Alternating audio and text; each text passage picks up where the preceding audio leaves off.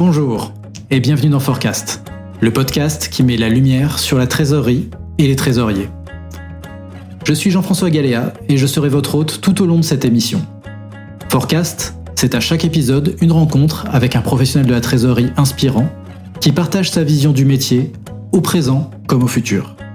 C'est ce que je défends en tant que trésorière, euh, chose pas forcément aisée euh, en pratique, mais euh, en effet, il, idéalement, il faudrait que le trésorier s'inscrive dans les premières discussions de business, qu'il soit présent pour pouvoir euh, amener ce sujet sur la table, qui peut, s'il n'est pas traité à temps, générer des résultats positifs ou négatifs, mais qui vont impacter la marge d'un projet ou impacter le résultat de change opérationnel euh, d'une entreprise. Aujourd'hui, j'ai le plaisir de recevoir Camille Desclos. Camille est manager de transition dans le domaine de la trésorerie. Avec elle, nous allons parler de la couverture du risque de change. Quand couvrir? Comment couvrir? Quelles sont les difficultés et les pièges à éviter? Elle répondra à toutes ces questions et bien plus encore. Bonjour Camille, comment vas-tu? Bonjour Jean-François, très bien, merci. Je suis très content de te, te recevoir aujourd'hui pour parler d'un sujet bien particulier qui, qui, touche bon nombre de trésoriers, le risque de change. Oui. On va commencer euh, cette interview par une, question simple et habituelle. Comment est-ce que tu es arrivé à la, trésorerie? Je suis arrivé à la trésorerie un petit peu par hasard. Alors pas dans le monde de la, finance, mais euh, la trésorerie plus particulièrement. Euh, en fait, j'ai effectué un, un, VIE, donc un volontariat international à l'étranger au sein d'une entreprise française, Valeo, qui proposait un, un, VIE pardon, en, trésorerie en credit management à l'époque. Et euh, j'avais euh, obtenu de mon école de commerce un master en finance d'entreprise. donc c'est un peu par hasard que je suis partie en trésorerie. Euh, pour déjà me, me, me, forger une première expérience euh, au sein d'une direction financière. Mmh. Et euh, le métier m'a plu et j'ai poursuivi finalement dans ce, dans ce domaine-là.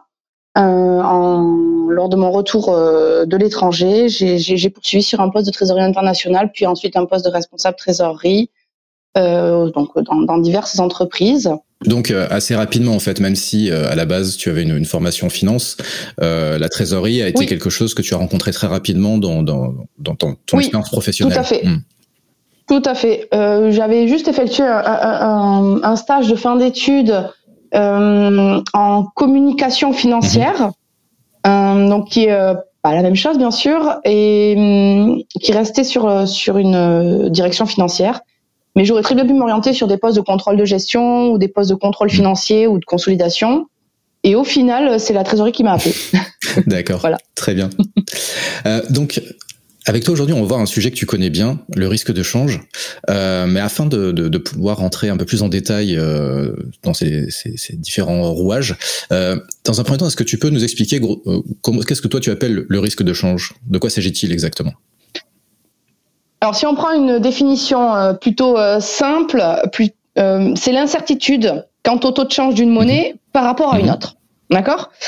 Donc, en fait, ce sont les, les, les risques que nous, qu'une entreprise peut rencontrer lorsqu'elle ne traite pas dans sa devise fonctionnelle, dans sa devise de reporting. Mmh. Et qu'elle est exposée à la fluctuation d'une monnaie qui n'est pas la sienne. Par exemple, tu peux, tu peux Alors, je voudrais donner un exemple peut-être? Par exemple, vous avez des euh, coûts fixes d'une euh, de vos filiales euh, qui se trouvent, euh, par exemple, en Angleterre, qui a des coûts en US dollars alors que sa devise fonctionnelle est la livre sterling. C'est également le cas pour toutes les entreprises qui sont sur la zone euro et qui ont du business en devise autre que leur devise fonctionnelle, qui font de l'import, de l'export partout dans le monde et qui sont donc exposés à la fluctuation d'une devise versus l'euro. Voilà. Alors, il faut, je me permets d'avancer un peu le sujet, mais il faut bien distinguer deux risques de change. Et euh, il y a le risque de change dit transactionnel et il y a le risque de change dit de translation. Ce que je vais plutôt évoquer aujourd'hui, c'est le risque de change transactionnel. Je vais juste faire une petite définition des deux oui. pour, pour bien montrer la Très différence. Bien. Alors, le risque de change dit euh, de translation, c'est véritablement le, la conversion des éléments du bilan et du compte du résultat des filiales étrangères principalement ou d'un groupe en général en devise locale. C'est-à-dire que vous reportez, par exemple, euh, à l'administration fiscale euh, pour des problématiques comptables une filiale qui, par exemple, peut se trouver en mhm. Suisse, euh, qui va donc déclarer ses états en francs suisses, en CHF, et vous serez, lorsque vous allez effectuer la consolidation de toutes vos filiales, et eh bien, lorsque vous, allez devoir convertir les reports, que ça soit, comme je disais, le bilan, le compte de résultat, le TFT, etc., du franc suisse vers l'euro. Et là, vous avez un risque de change dit de translation, c'est-à-dire que vous convertissez vos éléments du franc suisse vers l'euro. Aujourd'hui, c'est pas sur ça que je, vais mhm. m'attarder puisque c'est vraiment quelque chose de très spécifique. C'est plus un, un, impact dit comptable. Hmm. Exactement, et fiscal, également. ça peut avoir un impact fiscal, tout à fait. Je vais plutôt m'attarder sur le deuxième risque de change qui est déjà beaucoup plus euh, commun, beaucoup plus souvent rencontré par les entreprises et sur lequel on peut beaucoup plus agir. C'est le risque de change dit transactionnel. Alors, le risque de change transactionnel, c'est un risque qui est lié, à, euh, enfin, c'est une perte qui est liée à des variations de cours de change, euh, notamment pour les entreprises qui réalisent des opérations euh, commerciales, des opérations financières en devises différentes de leur monnaie fonctionnelle. Et on verra un petit peu plus tard euh, quelles sont les différentes opérations, quels sont les différents éléments à couvrir, ce qu'on appellera plus tard les sous-jacents, à couvrir euh, pour, euh, pour justement se prémunir de ce risque de change, de cette volatilité des devises, pour en minimiser l'impact. l'impact. Voilà. D'accord. Donc, en fait, on a donc, on comprend donc quel est quel est ce risque. Maintenant, comment, pourquoi est-ce qu'on le, on le couvre en fait? Pourquoi est-ce que on doit couvrir ce risque de change? Alors, il y a déjà deux approches différentes qu'il faut bien noter en fonction des entreprises, en fonction de leur euh, taille, de leur euh, problématique. On peut couvrir et on peut ne pas mhm. couvrir. Pourquoi on couvrirait? Bah, Déjà, la, base, hein, j'ai envie de dire, c'est de diminuer son risque et de protéger sa marge. Aujourd'hui, pour tout business qu'on peut avoir dans une devise euh, autre que sa devise quotidienne, sa devise fonctionnelle, l'idée c'est de sécuriser sa marge, euh, sur des projets, sur euh, voilà, euh, sur son business de manière générale, euh, tout en faisant face à la fluctuation de ses devises. C'est d'autant plus euh, important ces temps-ci, depuis quand même quelques années, où les éléments géopolitiques, notamment sanitaires, vont faire énormément bouger les mhm. devises et où il y a véritablement une une grosse variation euh, sur euh, sur le, le, marché d'échange. Et enfin, ce qui est important aussi, c'est tout ça permet, euh, lorsqu'on se couvre, de euh, garder une compétitivité. Il faut quand même prendre au sens économique euh, et pas que technique la gestion du risque de change et la couverture. C'est qu'aujourd'hui, et ça depuis mmh. toujours, hein, l'objectif d'une entreprise, c'est de réaliser de la marge et c'est de rester compétitive et le risque, de, enfin l'impact qu'il peut y avoir sur euh, sur un résultat de change, bah, notamment négatif, euh, peut énormément euh, affaiblir une entreprise en termes de, de compétitivité et donc en termes de résultats. Voilà, ça c'est important aujourd'hui de, de, de, le comprendre. Euh, parce que ça, ça, devient un élément, euh, un, ça peut être un élément très important dans le résultat d'une entreprise. Voilà. Là, je comprends que on peut couvrir ou ne pas couvrir, que couvrir, c'est euh, ça, ça, permet de, de, de s'assurer d'une certaine garantie sur les marges, euh, comme tu viens de le, tu viens de le dire. Tout à fait. Mais à partir de quel moment est-ce qu'on couvre?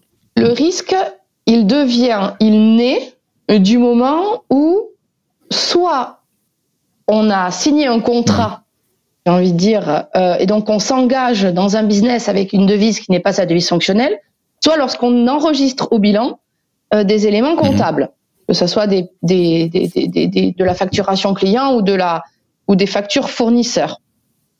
Donc dès que le ce qu'on appellera le sous-jacent euh, est enregistré, mhm. on a un risque, d'accord? Donc c'est là où euh, le métier du trésorier est assez important, c'est-à-dire qu'il doit être euh, assez en amont dans l'information pour pouvoir couvrir pour pouvoir anticiper au maximum les flux qui vont s'échanger en devises étrangères et donc pouvoir prendre les couvertures adéquates. Mais on couvre tout le temps? On n'est pas obligé de couvrir tout le temps. En fait, il y a plusieurs cas où on n'est pas forcément obligé de couvrir. et ça, c'est aussi selon les politiques des entreprises les revues avec les commissaires aux comptes, c'est tout aussi une discussion qui peut y avoir au sein d'une direction financière que le trésorier doit d'ailleurs avoir avec euh, son responsable financier. en général, il y a une politique qui est mise en euh, place, il y a une discussion. Quand il y a couverture, il y a une politique hmm. qui est mise en place, il y a des échanges, il doit y avoir une euh, politique de couverture qui doit être hmm. écrite, revue et validée par les commissaires aux comptes pour être éligible à la comptabilité de couverture. On en parlera un petit peu plus tard, la comptabilité de couverture, mais aujourd'hui, c'est c'est indispensable pour voir si euh, les couvertures qu'on va mettre en place sont efficaces ou inefficaces. Ça, c'est aussi un mmh. test qu'on fait en, en, après. Mais c'est, euh, il faut se positionner en fait sur la couverture. Et, comment tu l'exprimes Si on couvre mmh. pas, comment tu, comment tu l'exprimes cette couverture euh, Enfin cette couverture, cette stratégie de couverture, c'est-à-dire que tu mets en place des, des indicateurs, euh, tu, tu, tu, les, tu l'évalues à, à partir de certains seuils? C'est-à-dire que tu couvres au-delà d'un certain seuil. Comment en général, quelles sont les différentes possibilités que tu, que tu vois là-dessus? Déjà, on vérifie en premier qu'il n'y ait pas de enfin, on vérifie que oui, qu'il n'y ait pas de couverture dite naturelle. Hmm. C'est-à-dire, si on a des flux à l'achat, des flux à la vente pour un même montant à une même échéance, on va décider de ne pas couvrir, ce que qu'on appelle une couverture naturelle. D'accord? Ça, c'est assez rare. En tout cas, Peut-être dans certains business, ça arrive, mais il faut vraiment que tous les indicateurs soient au même moment, qu'il y ait une simultanéité des montants, du couple de devises et euh, de l'échéance. Euh, donc ça, ça, ça peut arriver. Ensuite, c'est vraiment une discussion qu'il doit y avoir entre, j'ai envie de dire, le core business, donc les achats, les ventes, hein, les commerciaux, puisque c'est eux quand même qui amènent le business aujourd'hui, et la direction financière, le trésorier, pour voir euh, à partir de quel seuil on décide de hmm. couvrir, quel type de devise on décide de couvrir, euh, et en fait quelle part de risque on accepte de prendre en entreprise? On peut tout à fait aussi définir quel est le risque qu'on souhaite quand même garder euh, dans l'entreprise en disant par exemple je ne vais pas couvrir 100% de mes flux mais je vais décider d'en couvrir uniquement 80% parce que j'ai toujours une probabilité de non réalisation d'événements sur 20%. D'accord? Ça veut dire voilà, d'expérience euh, sur ce projet, j'ai finalement vendu 80% alors que dans mon budget, j'en avais mis 90. Voilà. Je donne des exemples un peu concrets, mais, mais l'idée, c'est, c'est-à-dire qu'il n'y a pas de règle pure et dure. Ce qu'il faut se rappeler quand on couvre, c'est qu'il faut, et ça, c'est une base quand on couvre, il faut que les, ce qui est, ce qui est assez technique dans les termes, mais il faut que l'événement soit hautement probable. D'accord. Donc l'événement hautement probable, ça laisse ça laisse matière à oui, discussion. C'est une interprétation et euh, ce n'est pas Exactement. Et, ce n'est pas euh, le trésorier tout seul dans son coin en fait qui décide de, de, de la stratégie globale de, de, couverture. Il y a cette discussion avec une pluralité d'acteurs. Et euh, c'est ce que je défends en hmm. tout cas. C'est ce que je défends en tant que trésorière, chose pas forcément aisée en hmm. pratique, mais en effet, il, idéalement, il faudrait que le trésorier s'inscrive dans les premières discussions de business, qu'il soit présent pour pouvoir euh, amener ce sujet sur la table, qui peut, s'il n'est pas traité à temps, générer des résultats positifs ou négatifs, mais qui vont impacter la marge d'un projet ou impacter le résultat de change opérationnel euh, d'une entreprise. Donc, euh, oui, je milite mmh. pour pour que les trésoriers soient de plus en plus intégrés sur ces dans ces sujets-là et aussi pour qu'ils puissent euh, euh, expliquer aux gens, parce que le risque de change est quand même quelque chose de technique, et en effet, quand c'est technique, ça peut faire peur, euh, du fait de, de, ne pas comprendre, ou voilà, euh, même un directeur financier ou enfin des financiers, c'est pas un sujet qu'on aborde mmh. tous les jours, donc c'est quand même quelque chose qu'on a besoin d'expliquer régulièrement.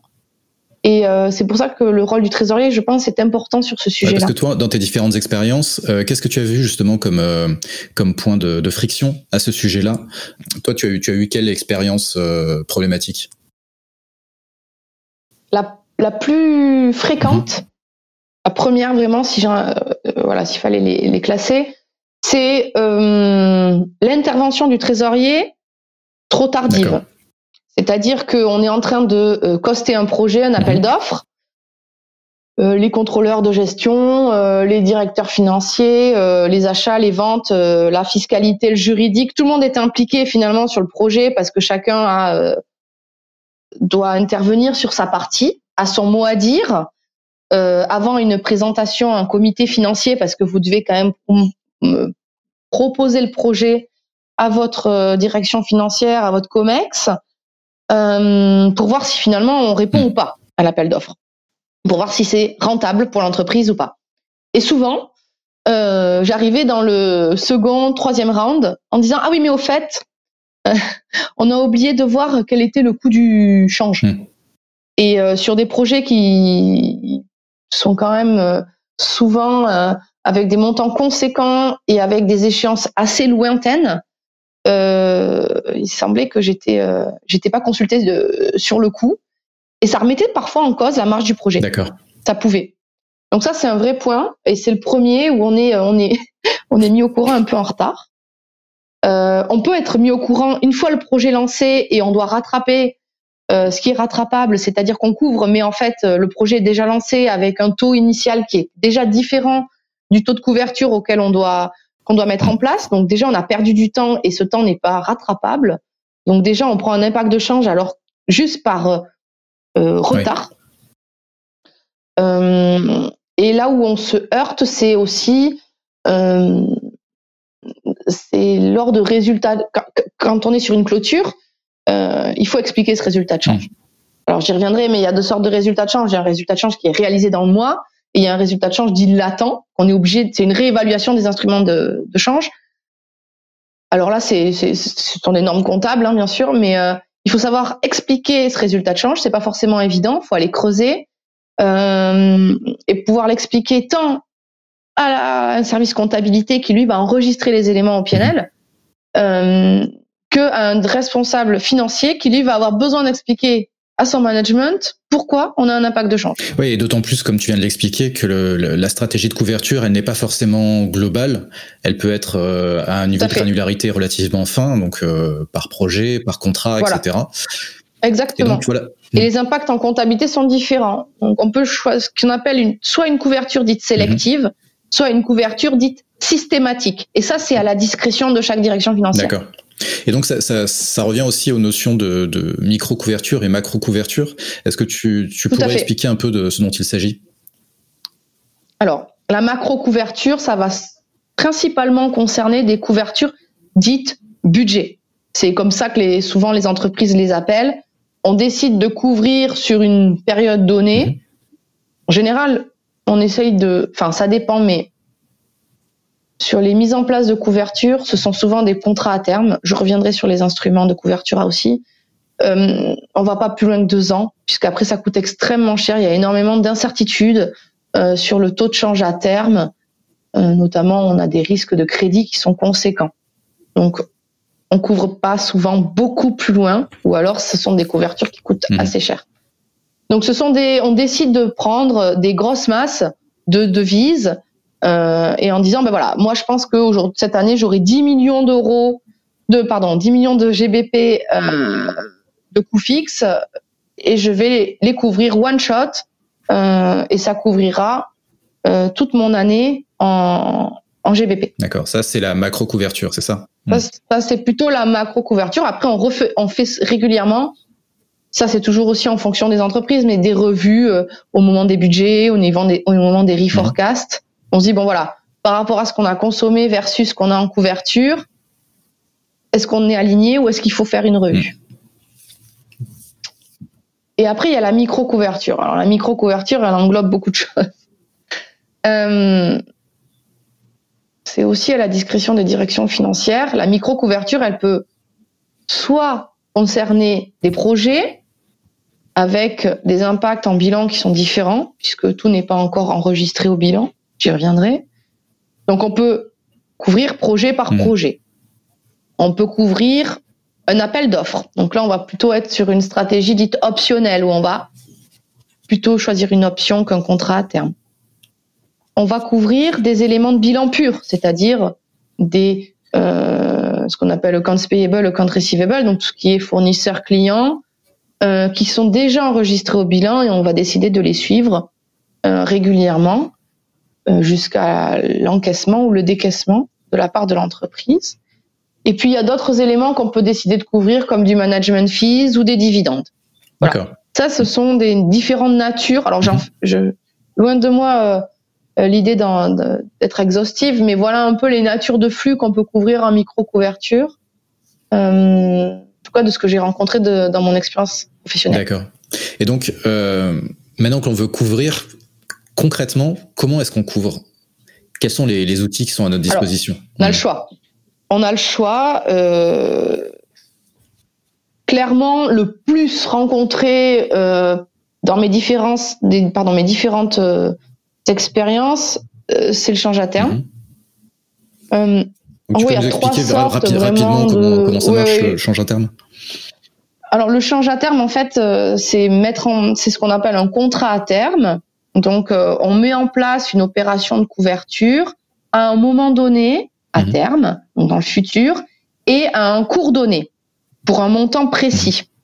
D'accord? C'est une sorte d'assurance en fait. Ça nous permet de bloquer un taux aujourd'hui pour demain et de se dire on est capable euh, de se prémunir si le taux est défavorable, éventuellement de prendre une opportunité si le taux est plus favorable euh, lors du débouclage de la couverture à mhm. terme. Voilà. Donc euh, c'est généralement un des instruments de couverture les plus utilisés par les entreprises aujourd'hui, puisque il permet quand même de sécuriser un cours et de ne pas coûter trop cher en point de départ, point de report. Hein, c'est la différence entre le cours du jour et le cours à terme décidé euh, par euh, par les banques, fourni par les banques ou les prestataires. Maintenant, il y a, il y a un petit peu plus de monde sur le sur le marché. Euh, voilà, ça, ça, ça c'est un gros. Euh, je pense que c'est une majorité. Enfin, en tout cas, dans mon expérience, c'est ce que j'ai le plus rencontré. Le contrat à terme. Et le, le coût. On a aussi du Le coût du contrat à terme, juste pour, pour terminer sur le contrat à terme, le coût du contrat à terme, il s'exprime comment? Alors le coût du contrat à terme, euh, c'est euh, quelque chose qui va passer en résultat financier, mhm. c'est-à-dire que c'est un différentiel de taux d'intérêt entre les deux devises qu'on échange. D'accord? Donc ce sont les points de euh, report des ports ou dix points de swap. Mhm. Donc ça va être la différence entre le cours du jour que vous prenez quand tu prends ta couverture aujourd'hui, par exemple le cours mhm. spot, et le cours à terme dans trois mois, dans six mois. Donc c'est le c'est un, différentiel de, cours d'intérêt, euh, par exemple sur une opération en euro-dollar.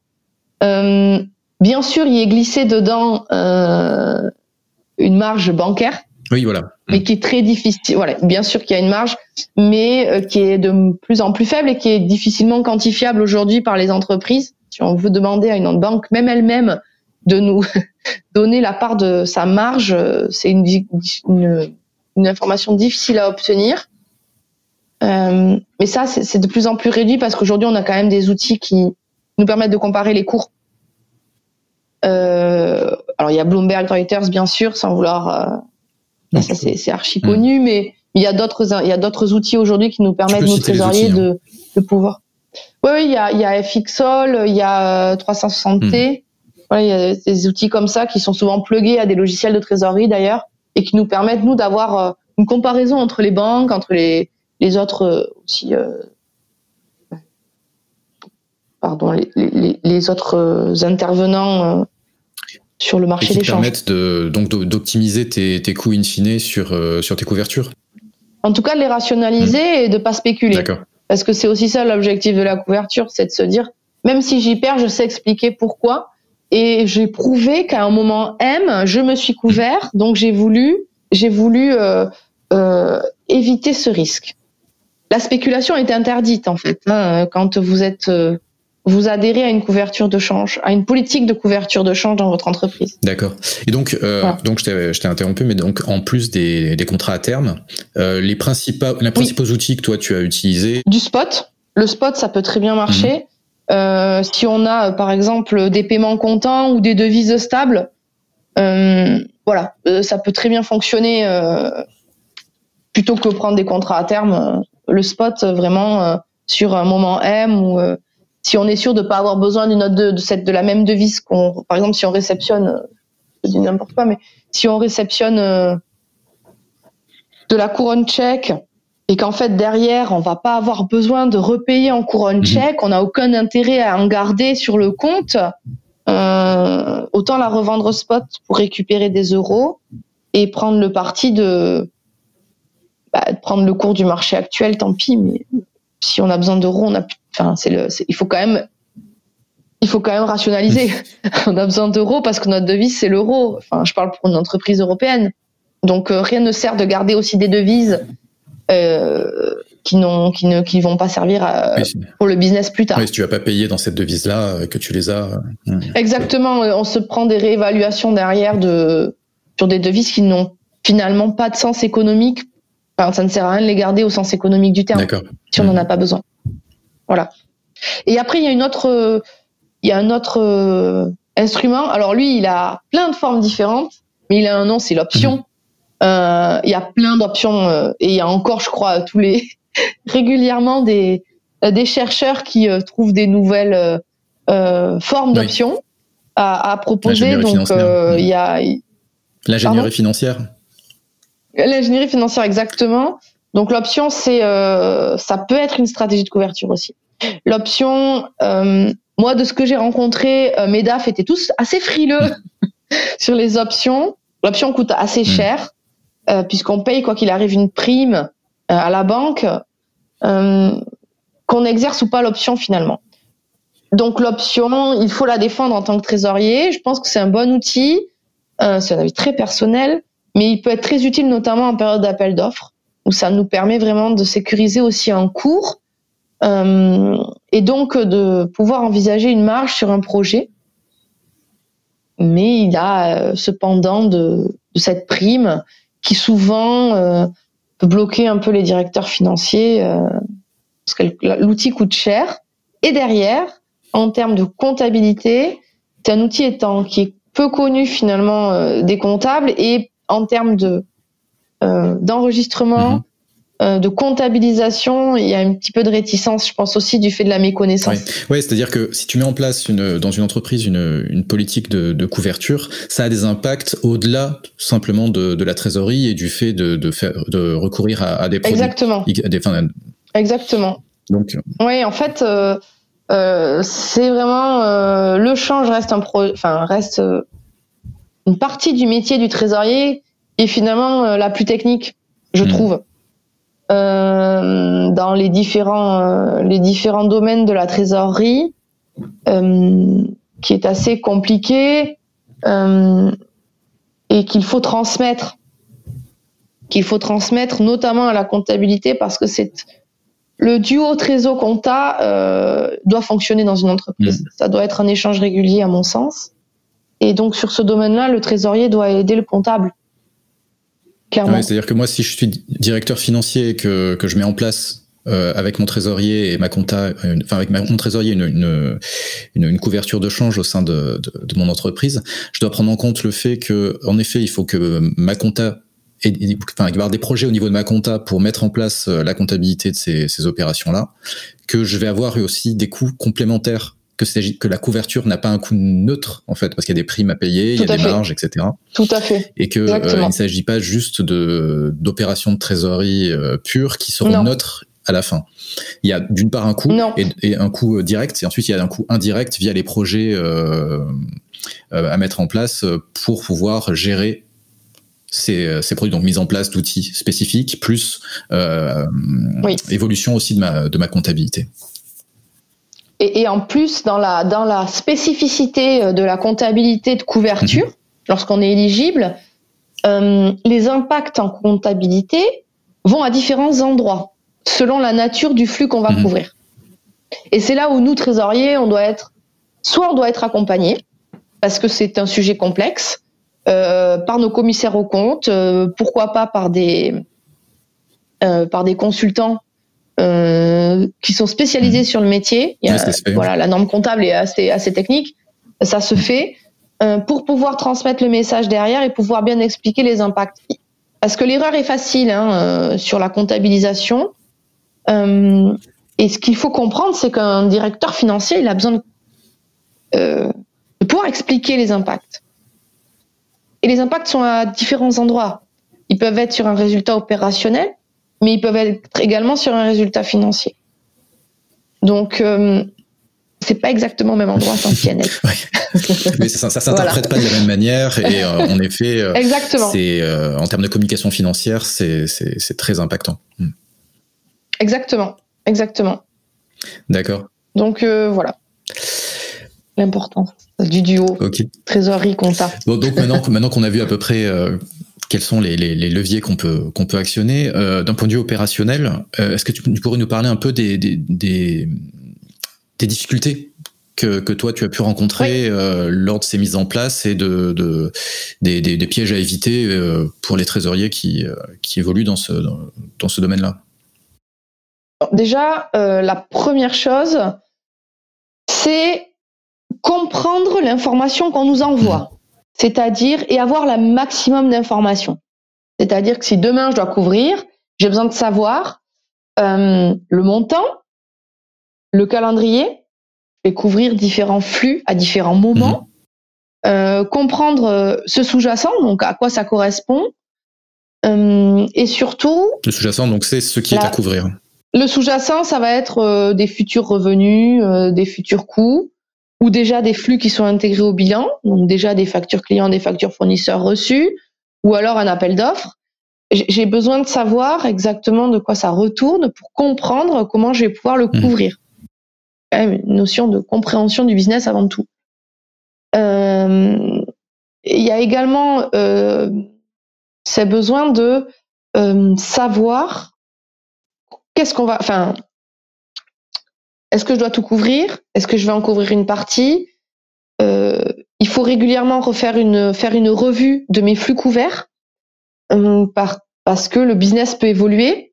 Euh, clairement, aujourd'hui, euh, on est dans une incertitude absolue euh, avec avec la situation sanitaire. Donc, il y a plein de choses à revoir, des budgets, et tout ça, il faut que le trésorier soit au courant. Donc, il faut quand même aller pas mal à la pêche aux informations ou ne pas hésiter à, à mettre en place des réunions et, et à sensibiliser le directeur financier sur le sujet. Donc, le, trésorier doit vraiment être proactif sur ce sujet-là vis-à-vis des autres acteurs euh, de, la DAF Puisque c'est quand même quasiment le seul à connaître vraiment ce sujet. Mm. C'est un sujet tellement spécifique, sauf si euh, un, DAF euh, est un ancien trésorier, mm. et j'en connais pas mal, mais c'est encore, c'est une niche. Ça reste une niche dans le métier du trésorier.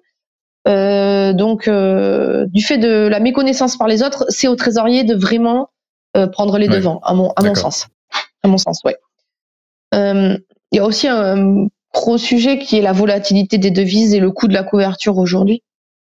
Euh, et ça, comment ça se, comment ça s'aborde? C'est-à-dire que la volatilité, c'est une inconnue? Enfin, le, l'évolution du cours, c'est une inconnue? C'est une inconnue. Euh, oui. Donc, on, essaye de temporiser en se disant, on va pas couvrir à trop long mhm. terme, ou alors on décide de pas tout couvrir en prenant moins de risques possible. Mhm puisque euh, puisqu'aujourd'hui la volatilité fait quand même que les, couvertures vont coûter cher si on les si on les positionne à, long terme notamment. D'accord. Et en termes de sources d'informations pour euh, comment dire pour évaluer justement euh, le plus court terme, long, enfin plus ou moins long terme, toi tu, tu utilises certaines certaines sources. Il y a certaines comment tu fais pour pour évaluer que sur tel couple de devises, par exemple, euh, là, tu vas pouvoir être un peu plus long terme et sur d'autres, un peu plus court terme? Alors souvent, ce que je fais, c'est que je demande aux banques euh, de m'envoyer leur forecast hmm. et de comparer. Voilà. Euh, je vais demander à, mes banques avec lesquelles je travaille de m'envoyer leur forecast, leur révision de, hmm. voilà, de cours de change, d'évolution de cours de change. Parce que moi, je là, je parle vraiment du, risque de change, mais il y a aussi le taux d'intérêt, les matières premières, etc. Euh, c'est assez rigolo, hein, puisque euh, finalement les banques n'ont pas du tout la même approche. tu constates que euh, en effet, ça peut être le futur n'est pas le même selon. Vraiment dans l'autre sens. Voilà, exactement, exactement. Les banques vont me mettre un, un euro dollar pour certaines à un an à 1,50 mm. et d'autres vont me mettre 0,90. Donc c'est assez. Ah oui, on est sûr. Rien à voir. c'est assez marrant de voir finalement les. Mais ce sont ouais, ce sont après les les algorithmes, les les décisions des banques aussi de voir, euh, enfin, d'expliquer comment elles, elles voient l'évolution.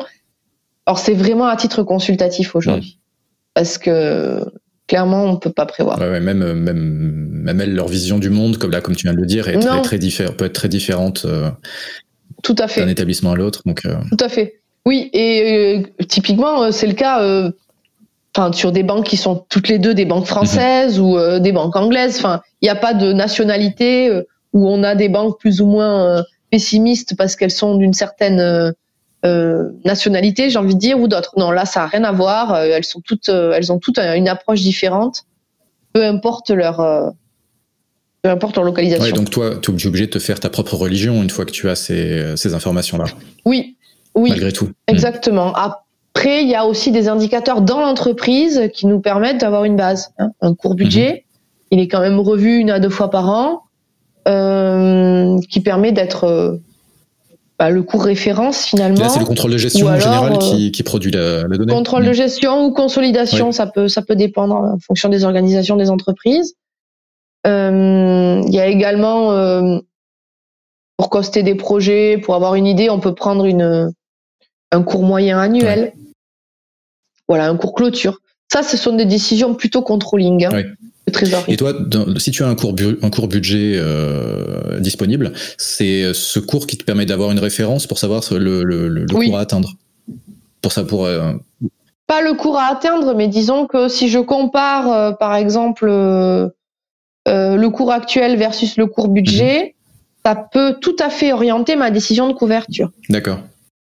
En disant, bon, là, je suis pas trop loin de mon cours budget, j'ai intérêt à couvrir finalement mes futurs flux ou euh, mes coûts fixes euh, ou mes revenus parce que euh, lors de la réévaluation de mes instruments de change et, de mes flux, je vais avoir peu d'impact. D'accord. Ça peut être tout à fait une méthode euh, pour expliquer derrière aussi au management le fait qu'il y ait eu peu d'impact en résultat de change. D'accord.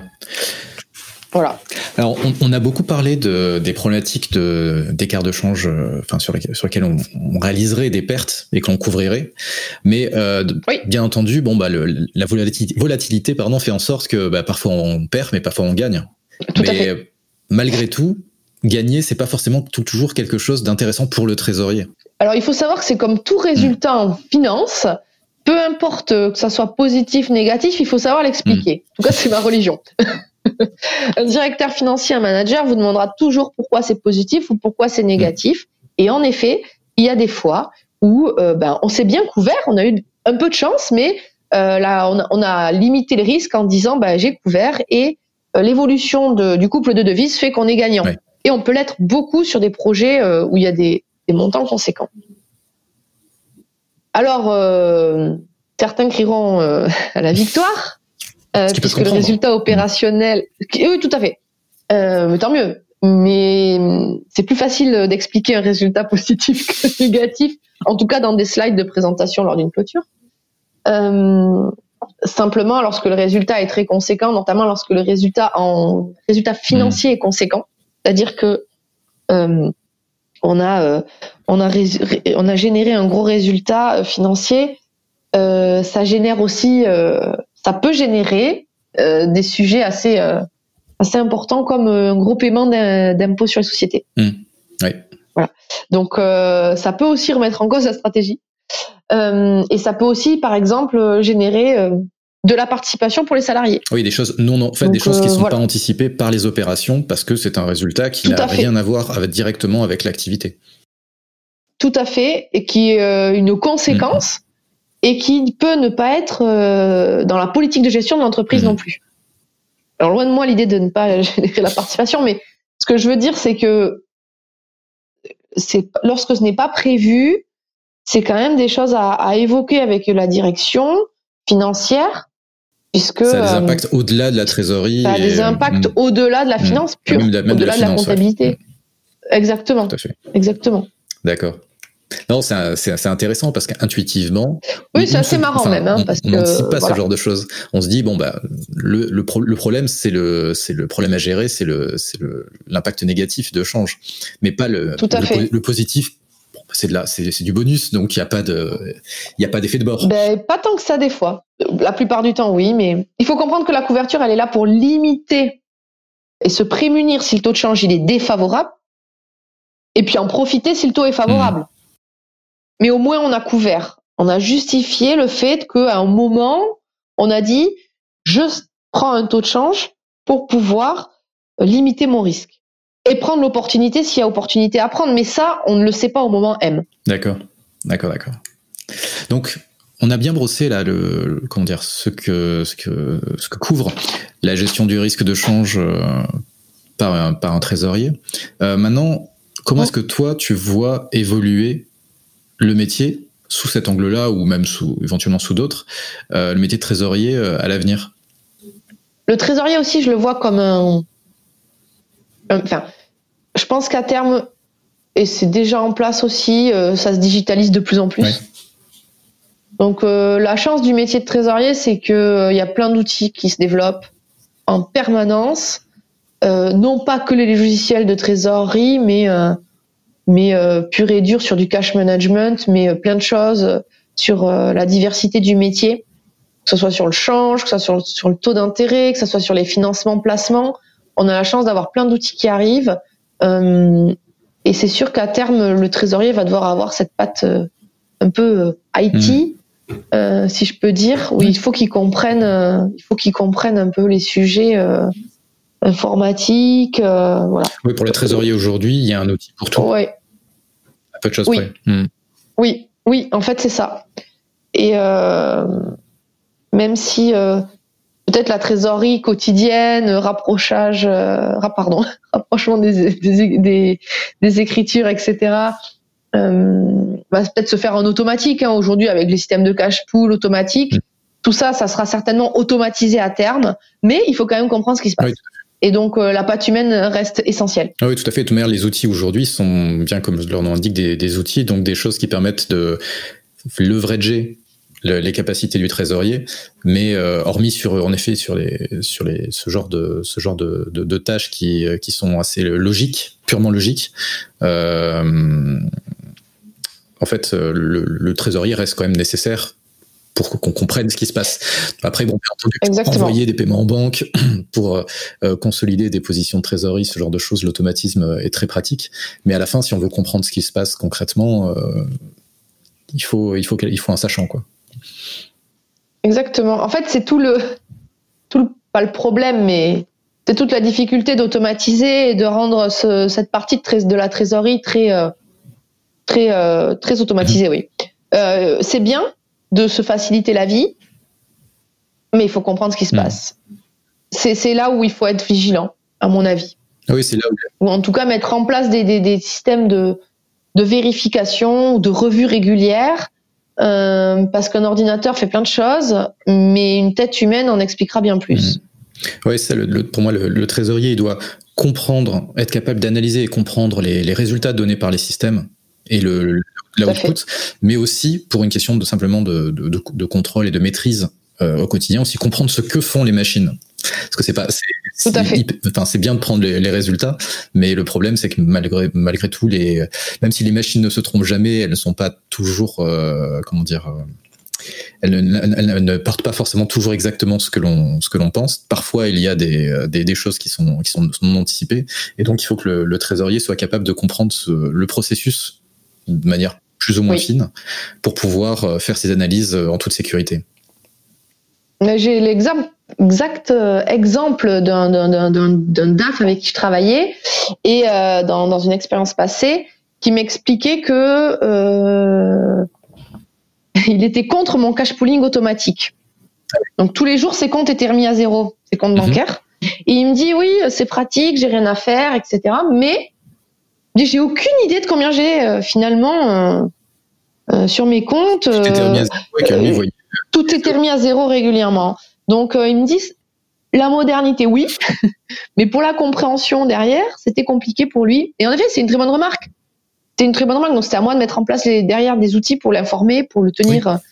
Voilà, pour, pour qu'il puisse comprendre aussi ce qui se passe dans sa filiale à lui. Oui, parce qu'il y a la possibilité de mettre en place des suivis de, de comptes courants, par exemple. Tout à fait. Mais c'est ce qu'on avait mis en place clairement. voilà, exactement. Mm. Très bien.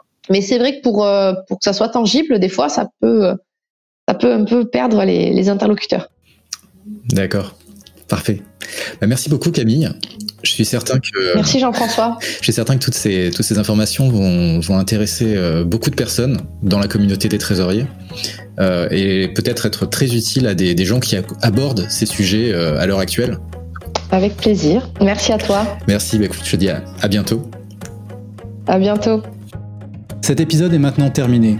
Si vous avez aimé ce podcast, aidez-nous à le faire connaître en le partageant sur LinkedIn et en suivant la page du podcast. Merci d'avoir passé ce moment avec nous et à très bientôt pour un nouvel épisode.